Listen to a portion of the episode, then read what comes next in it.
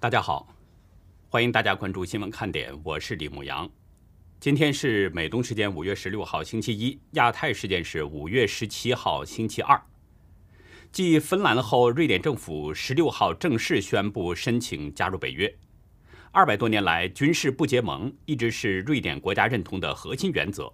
放弃这一个原则，标志着俄罗斯入侵乌克兰后，北欧地区公众的看法已经发生了巨大变化。美国加州拉古纳伍兹一座华人教堂十五号发生枪击案，教堂有很多台湾裔信徒。据美国警方表示，一名台湾男子在枪击中死亡，另有四人受重伤，嫌犯是一名六十多岁的亚裔男性。蔡英文十六号接见亚洲台湾商会联合总会第二十九届回台访问团时，呼吁台商回台发展。并承诺，台湾政府将结合产官学研等多方力量，协助台商产业升级并开拓国际市场。近日，浙江、河南等多个省电信部门下令关闭手机接听国际及港澳台电话及短信功能，用户如果开通，则需要另外登记。当局解释说，这是为了防范境外电话诈骗。但是，分析人士认为，中共通过用户申请开通境外通话来掌握境内人士与海外的关系，或变相锁国。下面进入今天的话题：中共对元老们下达了封口令，不许妄议中央，疑似是在重点针对朱镕基。不过，胡锡进最近的表现呢，也是相当的奇怪，接二连三的对北京的大政方针说三道四。疑似是背后有人在借他放风，置习近平于死地。日本传出消息，日本政府为了保护国民安全，正在研议在关键时刻对中共最高军队指挥官发动反击，习近平和中央军委有可能会被斩首。最近，中共开始收紧对离退休干部党员的要求了，中办印发了一份文件。关于加强新时代离退休干部党员的建设工作的意见，对离退休干部党员提出了很多要求。今天的《人民日报》头版做了报道，第四版还全文刊登了中组部负责人的答记者问。虽然其中给离退休党员干部是戴了个高帽，但实际上却是在要求这些离退休党员干部们闭嘴，不许妄议中央。不许对北京当局说三道四。其中表示呢，离退休干部党员政治性强、觉悟高、党性好，但是近年来个别党员干部退休以后放松自我要求，发生违纪违法问题，所以要对这些离退休干部党员加强党建，每年为离退休干部党员讲一次党课。中组部负责人表示说：“引导离退休干部党员凝聚在以习近平同志为核心的党中央周围，在大是大非面前旗帜鲜明、立场坚定。离退休干部党员，特别是担任过领导职务的干部党员，要严守有关纪律规矩，不得妄议党中央大政方针，不得传播政治性的负面言论，对违反纪律规矩的。”依规依矩严肃处理等等。这份答记者问的很长，但通篇的重中之重就在这里：要求离退休干部党员，特别是担任过领导职务的干部党员，不得妄议中央，不得传播负面言论等等。事实上，昨天新华社也刊发了文件，要求担任过领导职位的党员。不得妄议党中央大政方针，要求在思想上、政治上、行动上同以习近平为核心的党中央保持高度一致等等。中共两大官媒杀气腾腾的先后发文，对离退休干部党员提出这些要求，这种情况并不多见。而从意见的核心内容来看，更像是在针对担任过领导职务的离退休干部党员下达封口令。或者直接说，北京可能主要就是针对中共元老们在发出警告。为什么这么说呢？因为在中共的队伍当中，担任过领导职务的离退休干部党员非常多。对一般的离退休干部党员，中共为了政治需要，想拿下就拿下，不会有任何犹豫。但是对于中共元老，北京领导人是不敢轻易下手的，他要考虑方方面面的利弊，考虑政治均衡。所以，中共现在下发这个意见，就像是在针对中共的元老一个封口令。有人可能记得，三月十五号呢，《华尔街日报》曾引述中共内部的匿名人士表示，前中共总理将要届满九十四岁的朱镕基对习近平破坏中共的接班制度感到不满，曾经发表了一些对习近平的批评言论。我不知道这个中共的意见是不是特别的针对朱镕基，但很显然，朱镕基是在被警告之列的。也就是说，北京当局要求朱镕基在内的这些中共元老们都闭嘴，不要再说三道四。如果不听警告，那么继续对北京的大政方针指指点点，甚至传播负面言论，那就是违反中共的政治纪律和政治规矩。这个言外之意就是，已经警告过你们了，再惹我不高兴，那就别怪我不客气。套用中国的话说，勿谓言之不预啊。另外呢，曾经的雕盘侠胡锡进，也可能在被中共的警告之列，因为最近这一个阶段，确切的说，胡锡进退休以后这一段时间，对北京当局他的冷嘲热讽似乎是多了起来。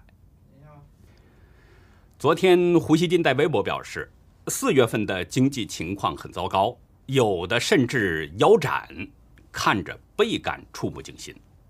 他表示，不仅社会成员们看了。中央政府也一定更看到了。胡锡进表示呢，说只要经济而不顾人民生命健康，在中国行不通；只要抗疫而不计经济和其余，也绝不会是中国的风格。胡锡进说的这两点啊，我们通过中共在上海应对疫情的措施都已经看到了。中共在上海采取的措施，的确就是只要经济。不顾人民生命的健康安全，的确是为了抗疫，不计较经济和其余。虽然胡锡进这里说的呢似乎挺柔和，但事实上他表达的意思啊，却是对中共抗疫政策的不满，是一种批评的态度。胡锡进在微博中还直言：“中国怎么可能让北京、上海这样的中心城市隔三差五、反反复复搞风控？”经济不要了，税收断崖下跌就印票子，企业爱倒闭不倒闭，老百姓没收入就喝西北风，我们的国家怎么可能会允许那样的情况发生？如果单看这段话，你很难想到这是出自胡锡进之口，这更像是异议人士对中共的批评，在指出中共折腾的后果。其实这已经不是胡锡进第一次这样批评北京当局了。五月五号，他曾在微信公号里边发文批评北京的清零政策。他当时表示呢，只有成本可控的清零才更有意义。不过，随着当天中共政治局常委会定调清零是总方针之后，胡锡进马上进行了自宫，删了那篇文章。四月二十五号，他还用包子铺代指习近平执政的中国，说包子铺人多容易交叉感染。用这个呢暗讽习当局动态清零下的大规模核酸检测容易造成交叉感染等等。我们知道胡锡进退休前他是《环球时报》总编，行政级别是司局级，完全算得上是中共的退休领导干部。而他在退休之后的一些言论，不少是对北京当局的批评。那如果套用北京当局现在出台的这个意见，从哪个方面来说，胡锡进现在都可以上纲上线。他的言论就是妄议中央，而且传播的是政治性负面言论，已经违反了中共的政治纪律、政治规矩。所以，我们真的需要看看胡锡进会不会被收拾。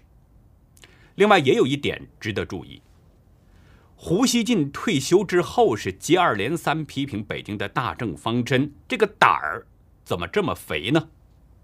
他的胆儿这么肥的背后，是不是有什么原因呢？或者直接说，胡锡进是不是在对习近平发动攻击呢？前天啊，英国《每日邮报》引述知情人士爆料，习近平可能得了脑动脉瘤，脑血管出现肿胀状况。不过，据称，习近平是不愿意动手术，他希望通过中国的传统医学方式进行治疗。报道还表示，二零二一年年底阶段，习近平曾经脑出血，被紧急送进医院治疗。外界没有办法证实这个消息的真伪，但是文章指出的另外两件事儿，我们的确都曾经关注过。一个是2020年中共病毒大流行之际，习近平在深圳讲话的时候语速比较缓慢，而且中途还出现了咳嗽；另一个呢是2019年3月他出访意大利，习近平当时走路，从画面上看似乎是出现了某种状况。而且他在坐下的时候呢，似乎还需要人帮助。《每日邮报》提到的这两点，意在佐证习近平患病的可能性。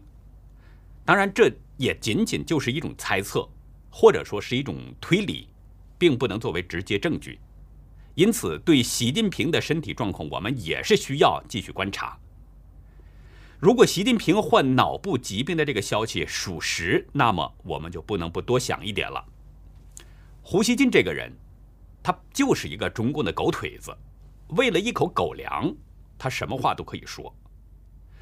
如果背后没有人给他撑腰，他这么对北京政策说三道四，长八个脑袋也没了。就是说，他背后一定有人让他这么说，让他这么说的目的是什么呢？我认为最好就是说，可以把习近平给激怒，激怒习近平来加重他的病情。换句话说，胡锡进背后这个人，也就是习近平的政敌了，很可能就是要置习近平于死地。因为有脑出血病史的人很忌讳激动和生气，一旦激动或者是生气，就容易使血管再次崩裂，而一旦再次发病，就可能有生命的危险了。习近平执政近十年了，在中共内部。我们知道他的确是树敌不少，对他心怀不轨的人应该是大有人在。一方面呢，这是中共本身的原因，他的内斗是与生俱来的，为了自身利益，中国的内斗厮杀从来没有停歇过。另一方面，也是因为北京领导人后五年的执政，对内越来越左越极端，使不少权贵家族的利益受到了影响。另外还有一点。不再韬光养晦的中共，对外越来越咄咄逼人，威胁性越来越大，招致了几乎所有西方国家的围堵。在这其中，日本可能已经在做着斩首的准备了。日本共同社昨天报道，面对中共越来越严重的威胁，日本正在商讨对习近平以及中共军委实施斩首的攻击能力。报道表示，在十一号日本众议院外务委员会的会议上，日本共产党议员古田惠二提问：执政自民党对于对敌基地攻击能力的提案，并未将中共中央军委和五大战区司令部排除在目标之外。这样做是不是会引发与中共的全面战争？中共军队的五大战区负责中国东西南北中五个地区的防务。其中东部战区涵盖着台湾、日本和东海。古田惠二引述日本防卫省陆上幕僚监部二零一七年九月的一份内部文件，指出中共军委和五大战区司令部之间存在一套指挥系统。对古田的提问，日本防卫副大臣鬼木城没有进行正面回应。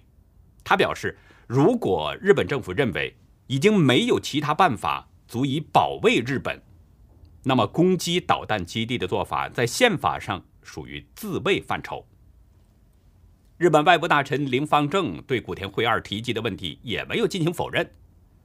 林方正表示，为了保护国民的生命，日本政府不会排除任何可能的选项。从共同社报道日本众议院开会的这些情况来看，日本防卫省、外务省都在做着暗示。一旦日本政府认为中共的侵略威胁到了国民的生命安全，那么即使引发与中共的全面战争，也要对中共的军队指挥系统进行反击。我们都知道，中共军委这是中共军队的最高指挥部，而身揽三大权于一身的习近平是中共的军委主席。也就是说，如果日本认为已经没有办法保护日本了，那么就将对中共发起反击。兵家讲“射人先射马，擒贼先擒王”。如果日本发起反击，那么第一批被攻击的目标很可能就是中共的最高指挥部门以及中共的军事基地。而习近平作为军委主席，自然也就成了日本击杀的首要目标。从日本议员和日本政府官员的对话内容来看，日本很可能已经做好了这样的准备，至少现在也是在准备当中了。换句话说，习近平和中共军委很可能已经是处在了日本导弹的瞄准之下。台湾总体经济学者吴家龙在今年年初曾经预言。如果中共继续对台湾挑衅、冲过头，那么也许有人会对中国领导人习近平与中南海进行斩首行动，与精准打击。吴家龙并没有说明谁会对习近平和中南海进行斩首打击。当时呢，有网友就猜测有两种可能，一种可能就是美国的无人机斩首，因为美军的斩首部队在第一岛链早就有所部署。如果中共把美国真正惹火了，美国很可能就派出他的无人机实施斩首。第二种可能呢，就是中共的内部暗杀，因为习近平执政的前几年，据说曾躲过多次暗杀。随着习近平当局实施越来越左、越来越极端的政策，暗杀的风险也在增高。但是现在看来，如果中共加紧折腾，不断在台海、东海制造紧张气氛，甚至威胁到台湾和日本的安全，那么对习近平和中南海实施斩首的，很可能就是日本。当然了，共同社报道，日本众议院的这个会议呢，也不排除日本政府是有意放风这样的目的，用这样的方式对中共和习近平进行警告。但是我们也更不能排除一点，就是日本在做着这样的准备，因为中共的威胁在一天天逼近。无论是钓鱼岛问题还是两岸关系，日本都已经实实在在感受到了威胁。那么一旦退无可退的时候，日本就很可能会对中共发出致命一击，摧毁中共的最高指挥官。早前我们曾经谈到过日本这个国家，这是一个硬骨头的国家，轻易不会言败。他现在虽然没有正规军，但是实际上他的军力一点都不弱，甚至很强大。至于中共，虽然被吹嘘成是军事大国，一旦真正和日本干起来，鹿死谁手还是很难说的。俄罗斯在入侵乌克兰之前，一直被世界称为是第二大军事强国，但是真的打起来了，中共会不会成为第二个俄罗斯呢？接下来呢，我们来关注一下上海的疫情情况。今天上海通报的病例数字已经降到了一千以下。昨天共计新增是九百三十八宗本土病例，这是三月二十四号以来上海第一次降到了一千以下。上海卫健委今天通报，全市十六个区已有十五个实现社会面清零，封控区总人数不到一百万。上海副市长宗明表示说，从当天开始，上海业界为分阶段复商复市做准备。到六月将全面恢复上海全市正常生产生活秩序。迄今为止啊，这是上海市官方给出的一个最明确、最具体的解封时间了。有一位公交系统的网友对我表示，一家公交公司刚刚进行了本月第二次的员工摸底，要求如实填写十四项内容，包括现住址、联系电话、所属楼栋七天内是否有阳等等。另一家公交公司通知呢说，五月二十二号川沙三路早七点恢复运营。另外有八条线路计划在二十三号到三十号之间恢复营运。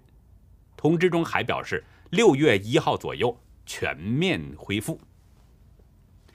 从网友向我们的爆料信息来看，公交系统也在做着解封的相关准备。也就是说，当局有可能要在六月解封。这样做呢，可以作为一个吹嘘点，为中共的七一献礼，歌颂党的伟大，歌颂党挽救了许许多多的生命等等。中共是绝不会放过任何一个涂脂抹粉的机会。所以呢，我要提醒上海市民，即便是当局宣布解封了，也一定要谨慎，继续做好个人防护。当局宣布解封，不代表社会面就没有病毒。那只不过是中共的政治需要解封，并不是真正的实现了清零。其实中共的一些最新说法，能真正看懂的人，并不是很多。给大家举个例子，比如工作区域闭环管理，这是什么意思呢？说白了就是让人二选一，你要么去上班，要么就在家里待着。一位上海网友啊，在上海新闻发布会结束之后。发微博表示，已经十几个客人问我明天上不上班，然后我就去居委会问了一下，新闻都说明天复工复市，能出门了吧？结果居委会说要出去就从新闻出去，别走小区门口就行。还有上海网友表示，上海先开放的是部分郊区，中心城区仍然封锁。另有网友表示呢，真是离谱，还剩下的一个区，难道是评论区吗？上海，你这谎怕是女娲也补不了了。要不是我在上海，我也信了。还有网友表示，不要骗我，三月初说四月结束，四月说五月，五月现在说六月，你在搞接龙吗？还有一位网友写道：“你们不让出户，禁止团购。”保持静默，这些我都接受，也乖乖配合。可是你们放出消息称现在已经有序复工，物流通畅了，这点我就很生气。你叫我怎么跟外省的客户解释？最后呢，还是要提醒大家参与我们的这个爆料行动。在中共暴政之下，百姓民不聊生，各地都有中共强力掩盖的黑幕。我们呢是希望每一位知情的朋友能够向新闻看点爆料。我们来为您发声，来曝光真相。只要是真实可靠的消息，都可以提供给我们。有视频、有图片，当然最好。然后呢，配上一些文字介绍，包括事情发生的时间、地点、起因、经过和结果，这就是一份比较好的爆料了。如果是网络文章或消息，那么请您多做一步，先给文章截个图，然后呢，把文章的链接一并发给我，这样既方便我们查证，又可以防止中共删帖。我们的爆料邮箱呢是 xwkd 二零一七 at gmail 点 com。无论您现在有没有爆料内容，我觉得您都应该记下我们的这个爆料邮箱，以备不时之需。xwkd 是新闻看点的汉语拼音第一个字母，二零一七是新闻看点频道开通的年份。我们是真心的期待大家和我们一同努力来解体中共。欢迎您到优乐客会员区了解更多。我们的会员网站网址是 http: 冒号双斜线牧羊兽点 com，还有一个是 http: 冒号双斜线 youlucky 点 biz。那好，以上就是今天节目的内容了。如果您喜欢新闻看点呢，请别忘记点赞订阅，也希望您在视频下方留言和我们进行互动，更希望您帮我们把这个频道转发出去，让更多需要了解真相的人，更多的有缘人接触到我们。感谢您的收看，也感谢您的支持和帮助，再会。